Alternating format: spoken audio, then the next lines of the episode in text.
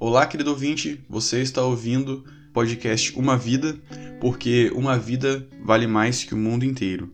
Então, antes da gente começar, aqueles avisos de sempre, estamos aí nas plataformas digitais, estamos no Google Podcasts, Apple Podcasts, Spotify, Anchor. Então, se você escuta uma dessas plataformas, é, não deixe de ir lá no nosso Instagram, arroba uma vida podcast, e lá tem o link para você poder acessar.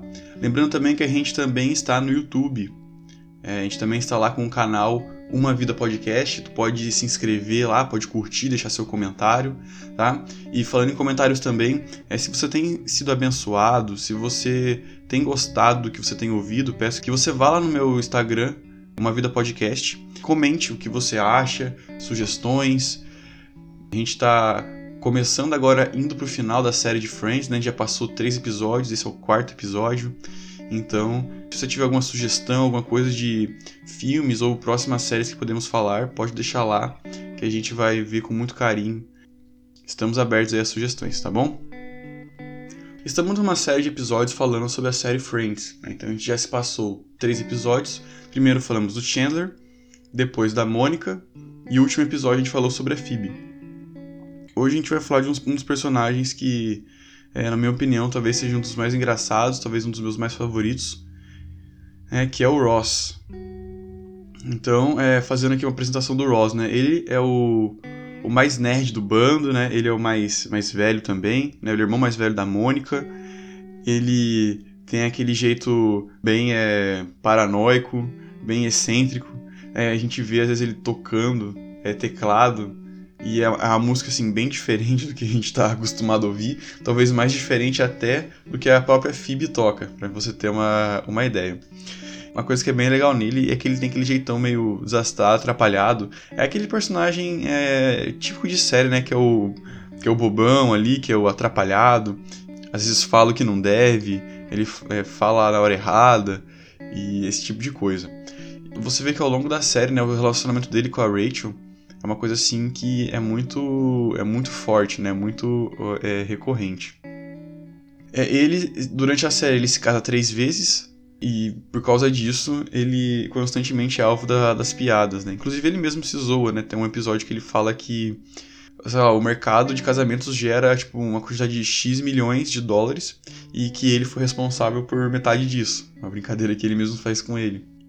E também voltando sobre a sua é, excentricidade paranoia, tem aquela questão lá que ele tem o Unagi, aquele conceito japonês, aquela percepção. É, tem episódio da sexta temporada, né, aquele com o Nagi, e ele tenta provar que ele tá atento a tudo, como se ele tivesse um sentido aranha, né? e, mas é, é, é, bem legal o, o Ross. E ele também é aquele mesquinho, né, dos souvenirs de hotel. Né? Quem nunca levou para casa um shampoo ou um sabonete né, do hotel de, de recordação, ou porque usou. E ele é aquele cara que enche a mala de souvenirs do hotel. é até legal que tem episódio lá que ele com o Chandler vão para um hotel e eles começam a encher a, a, a mala de coisas. E na hora deles embora, tipo, a mala tá tão cheia de coisa que ela abre assim e espalha tudo. Espalha todos os papel higiênico, shampoo, todos os souvenirs, assim, tudo que ele pôde pegar ali, né? Que não, que não fosse um furto. Mas tudo aquilo que o hotel disponibilizava, né? Tipo, papel higiênico pra pessoa utilizar, né? Que isso não ia cobrar. Enfim, esse tipo de coisa, até isso ele pegava. E também, assim como a Mônica, a gente vê que ele também é competitivo.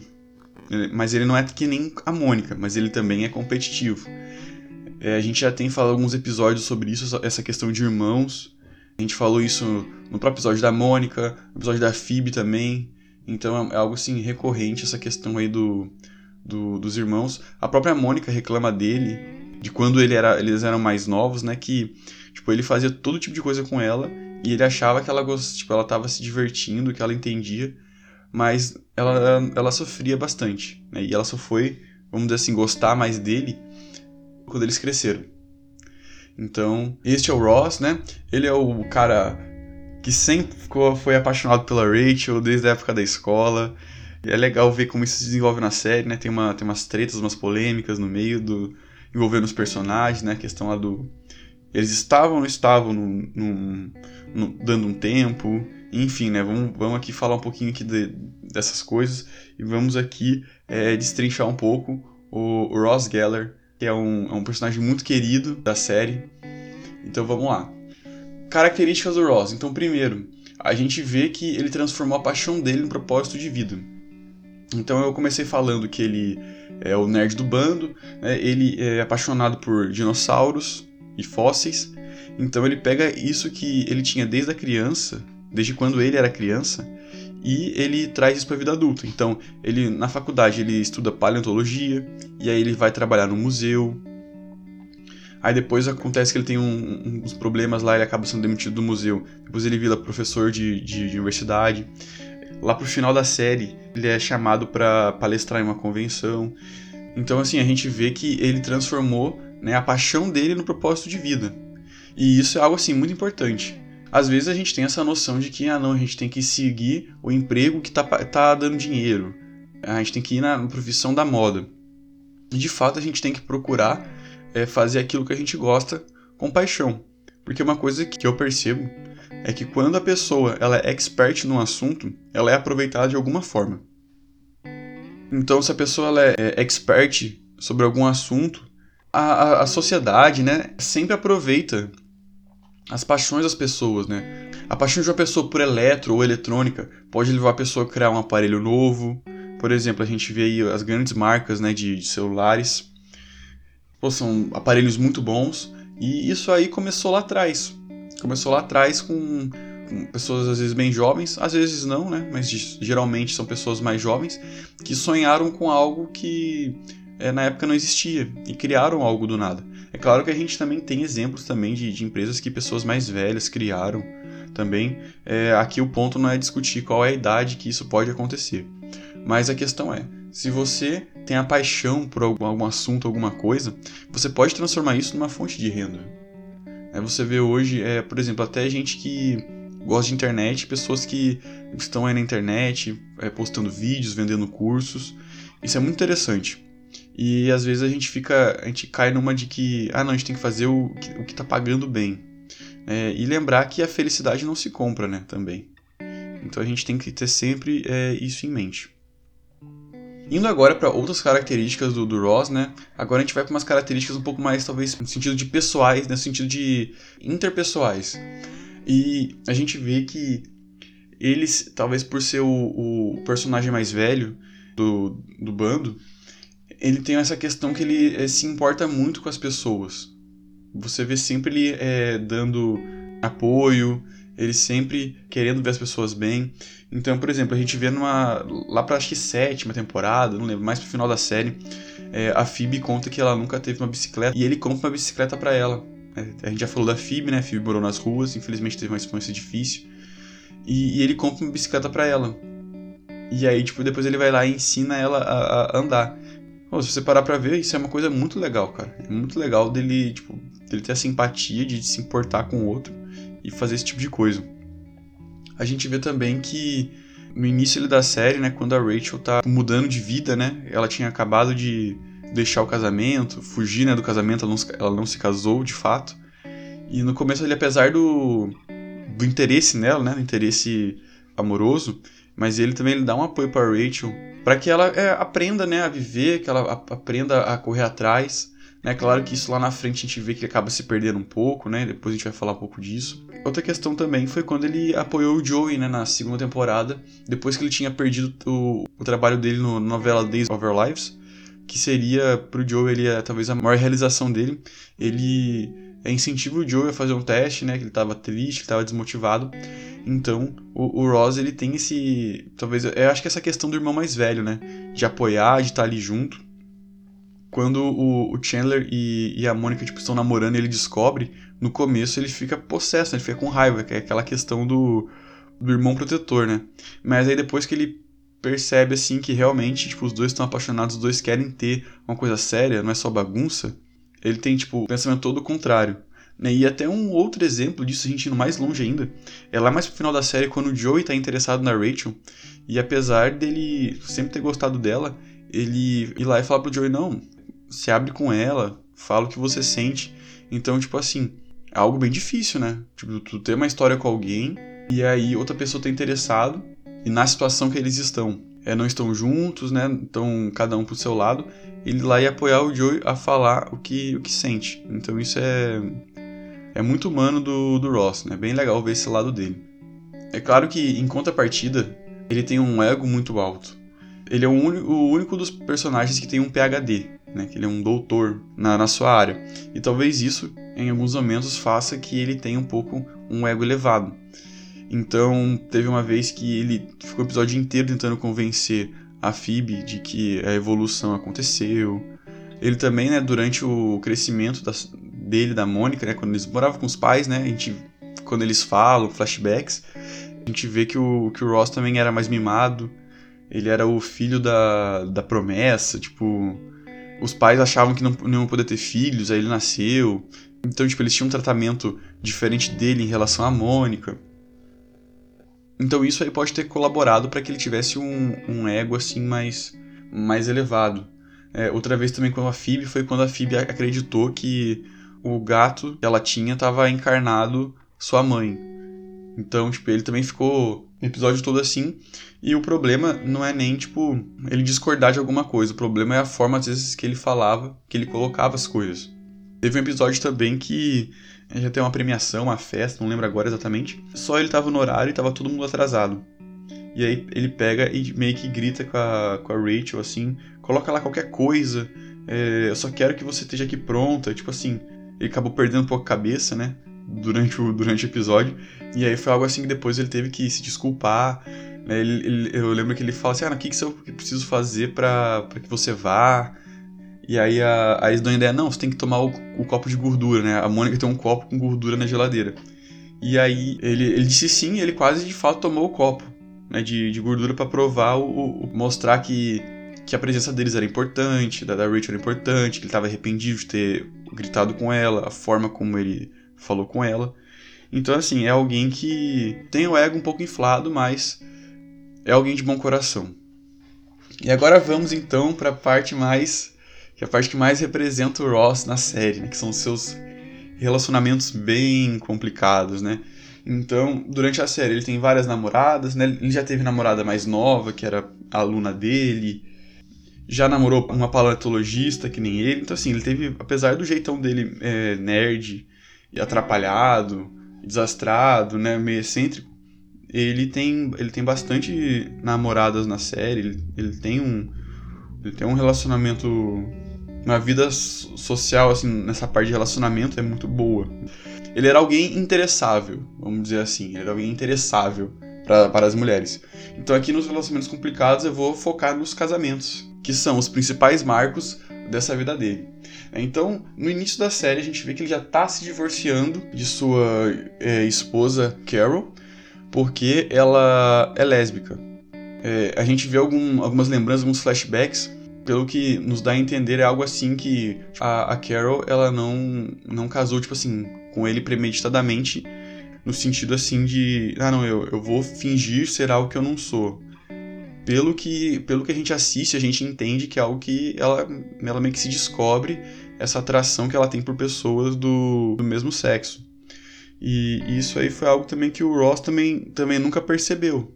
De fato, eles só acabam descobrindo quando é, eles marcam meio que o um encontro, assim, né, deles com uma outra mulher. De fato, ali, a Carol, ela acaba é, realmente ali, é, acho que entendendo, ela acaba se enxergando, então, como homossexual. Né? E aqui a gente não está, em momento nenhum, querendo é, julgar isso, né? questão da homossexualidade, né? Aqui a gente só está pontuando o que a gente está vendo. Aqui a intenção não é julgar ninguém, né? Assim como os outros personagens, a gente fala várias coisas deles, mas no sentido de, de aprender, né? de, de não nos sentirmos superiores. Aqui a gente ninguém é superior a ninguém, a ideia aqui é a gente aprender é, uns com os outros, certo? E aí, desse relacionamento né, com o Ross, eles têm a Carol fica grávida do, do Ben. E aí, durante a série, é, a gente não vê ela tanto, né? Ela aparece esporadicamente. Mas ela acaba tendo até um, um casamento com Susan. É, de vez em quando a gente é, via assim a Carol durante a série. Né? Então isso aí foi algo que talvez ali na hora do, do relacionamento a gente não vê né, eles namorando, só vê lembranças deles casados. Então a gente não, não tem certeza de, de como foi o namoro, se foi um casamento bem pensado, se eles se conheciam bem, é, se eles se autoconheciam bem, né, se eles conheciam o outro bem. Então, muita coisa tem, teria que ser levada em consideração, mas a gente está analisando aqui de acordo com as informações que a gente tem acesso assistindo a série. Né. Outro relacionamento complicado é com a Rachel, né? Inclusive, ele vai se casar com ela lá na final da quinta temporada. Eles bêbados estão em Las Vegas, né? É quase um clássico na série, é pessoas casando em Las Vegas. Sem perceber. É quase que um clássico isso. E aí ele, durante, no começo da série, né, ele reencontra Rachel, e aquela paixão da adolescência é, se reacende, e aí ele começa a querer ter alguma coisa com ela, até chegar ali na segunda, terceira temporada ali, e aí de fato eles começam a namorar mesmo. E o que acontece? A, a Rachel, estando agora em um, em um trabalho é, relacionado à moda, que ela queria trabalhar, ela começa a trabalhar muito, e o, o Ross começa a ficar com ciúmes de um colega de, de trabalho, né, que é o Mark, e começa a imaginar muita coisa, eles começam a brigar bastante sobre isso. E aí então a Rachel pede ali o famoso tempo, o polêmico tempo. Os dois estão brigados, e aí o Ross fica pensativo, aí depois ele vai lá no apartamento da, da Mônica, né, onde a Rachel mora, e olha e bate lá, entra e vê que o Mark tá lá. Só que o Mark não estava lá numa situação de relacionamento, como ele sempre achou. É bem provável que realmente ele estivesse interessado nela, mas a Rachel estava interessado no Ross mesmo. Mas aí o Ross chega lá, vê os dois, e aí ele acha que está acontecendo alguma coisa. E aí é nisso que ele acaba caindo, né? Ele acaba indo para uma festa e uma, uma mulher lá dá, dá em cima dele e ele acaba traindo a Rachel com essa mulher. E aí é, é, a, é a polêmica, né? Porque eles ficam a série toda. O Ross defende a ideia de que eles estavam dando um tempo, então não é uma traição. Mas a Rachel se sentia traída, de fato. Então, é, diga aí sua opinião, o que, que você acha, o que, que você pensa a respeito disso. Você acha que realmente foi uma traição, realmente não foi? É claro que a gente não pode resolver um problema com outro, né? A gente tem, a gente às vezes ouve muito essa, essa coisa assim: ah, não, a gente para esquecer uma pessoa a gente tem que ficar com outra. Não, não acredito nisso. Na verdade, a Bíblia fala que a gente tem que guardar o coração. O que é guardar o coração? A gente não pode entregar o nosso coração para qualquer pessoa. Então a gente tem que ter um, tem que ter um zelo né, pelo, pelo nosso coração. Então, naquele momento que ele chegasse lá e visse os dois juntos, mesmo que ele tenha mal interpretado a situação, né, ele não devia ter feito isso. Não vou para uma festa e eu, eu vou dar o troco. A gente tem muito essa questão, não, eu tenho que dar o troco. Eu tenho que me sentir que eu não estou por baixo. E a gente tem que é, para pensar que a vida não é assim. Não é assim que funcionam as coisas. E aí começa aquelas várias idas e vindas na série do relacionamento deles, né? Cada hora um tá namorando um, aí o outro fica com ciúme, aí fica aquela briguinha. Então, é, o relacionamento deles é uma, uma coisa assim que vai durando, tipo, os 10 anos. E claro, no fundo eles gostam um do outro, né? Mas às vezes eles estão muito cheios de orgulho, ou estão machucados. Então, é, é aquilo que a gente falou, inclusive, num dos primeiros episódios, né? A gente falou com o do Chandler. É, hoje em dia a gente tem bastante ministérios aí, é, pessoas capacitadas, né? A gente tem pastores, tem, por que não dizer também, é, ajuda psicológica, de forma ali que o casal, né? É, aqui eles estão solteiros, mas o, o casal, os noivos ou namorados, tenham ali um, um tempo de, de, conversa, como se fosse uma terapia, de forma ali que, que eles consigam colocar né, as suas ideias, colocar o que pensam, conversar e então é procurar resolver os problemas. E aí depois a gente passa né, pro, pro outro casamento do, do Ross, que é com a Emily, que é a sobrinha do chefe da Rachel. E aí o Ross ele acaba levando ela para uma ópera, e aí eles acabam é, se conhecendo, se gostando. E aí, tipo, em seis semanas de, de relacionamento, o Ross pede ela em casamento. É porque ela vivia é, na Inglaterra e a distância para ele era algo ruim. Então foi algo assim que foi muito precipitado. A gente entende que a gente precisa buscar relacionamentos duradouros, mas a forma como isso aconteceu foi muito rápida. Como a gente tem falado aqui, né, no fundo eles se gostam, né? O Ross e a Rachel, isso fica, isso é muito evidente durante a série toda. E acaba que seis semanas, né? Então eles fazem o casamento, tudo. Chega no altar, o Ross vai lá e me fala o nome da Rachel. Eu te aceito, Rachel. Pra Emily.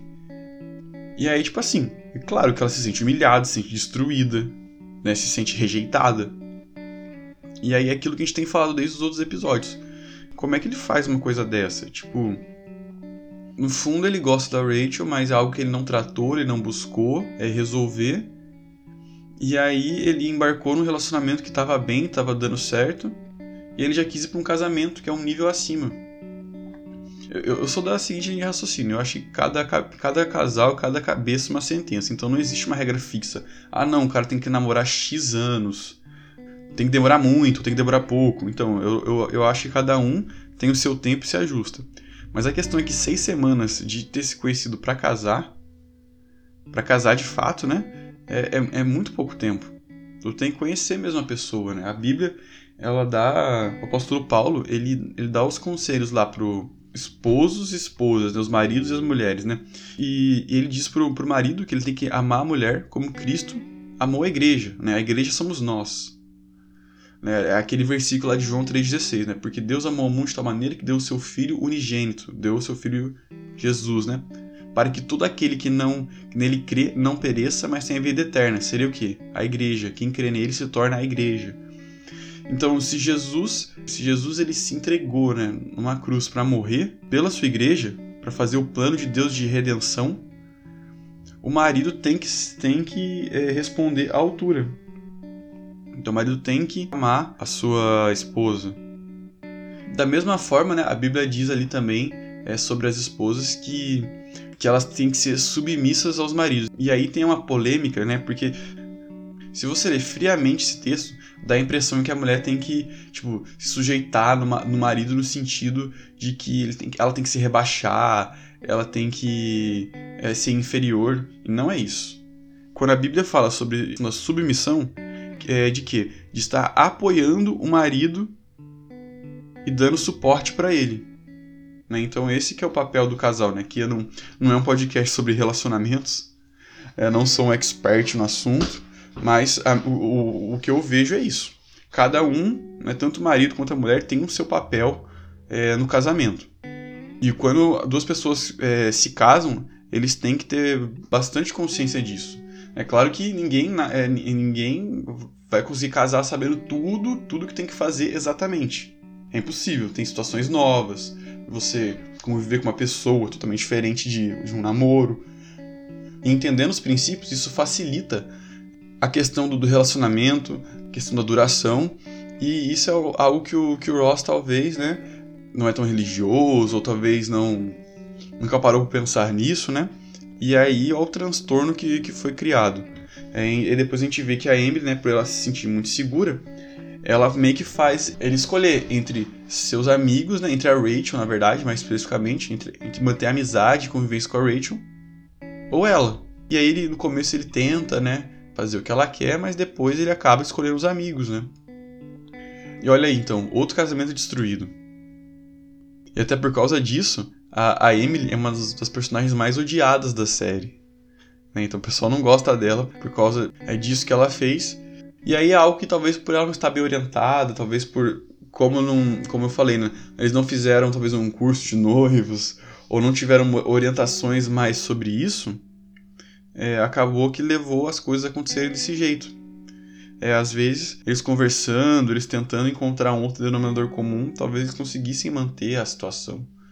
Mas tudo aconteceu como aconteceu, e aí ele se divorciou pela segunda vez. E aí o casamento com a Rachel, né, que foi o terceiro, na verdade foi uma coisa dos dois bêbados. Eu acredito ser um reflexo do amor que eles têm um pelo outro. E de fato ali no calor do momento, eles acabaram fazendo, realizando aí esse, esse casamento. Né? Então esses são os três é, relacionamentos do, do Ross.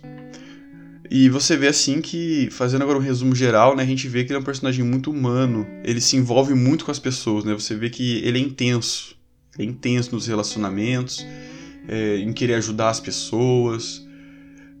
Então isso é, é bem legal de, de, de, ver o, de ver o Ross, né? Ele é, o, ele é um do, dos nerds aí do, do, do, bando, né? Ele é o melhor amigo do, do Chandler, né? Eles se conhecem na, na faculdade. E aí, por causa disso, né, que é, o, o Chandler conhece, conhece a Mônica, que mais pra frente, né, eles vão se casar. Ele é um personagem bem engraçado, né? A gente não, não, citou aqui. Teve uma vez que ele tava usando uma calça de couro, e aí tava calor, a calça encolheu, ele não conseguia botar a calça. E aí o Joe aconselhou de botar creme, botar alguma coisa pra, pra calça subir. E aí. e aí ele se enrolou todo. Então, tipo, ele é um personagem bem bacana, um personagem muito legal. Se você não assistiu a série até agora, né, apesar de ter dado 500 mil spoilers, né? Mas a gente. Eu já aviso, na, na legenda já tá avisado ali, né, que tem spoilers, mas se você não assistiu se você não parou pra prestar atenção nesses detalhes, é, é bem interessante. Beleza, pessoal? Então esse foi o nosso podcast aí sobre o Ross. Se você gostou, curta, compartilha, comente. Marque a gente lá no Instagram, arroba uma vida podcast, que nós vamos repostar. Mande perguntas. Por favor, nos siga aí nas redes sociais, né? Estamos aí no, no Instagram. Temos uma página no Facebook também, do, do Uma Vida. Pode seguir lá, curtir também. Que você vai estar ajudando a gente continuar aqui a, a fazer o podcast, né? Com seu feedback e a gente vai melhorando cada vez mais. Então é isso. Deus abençoe e até a próxima.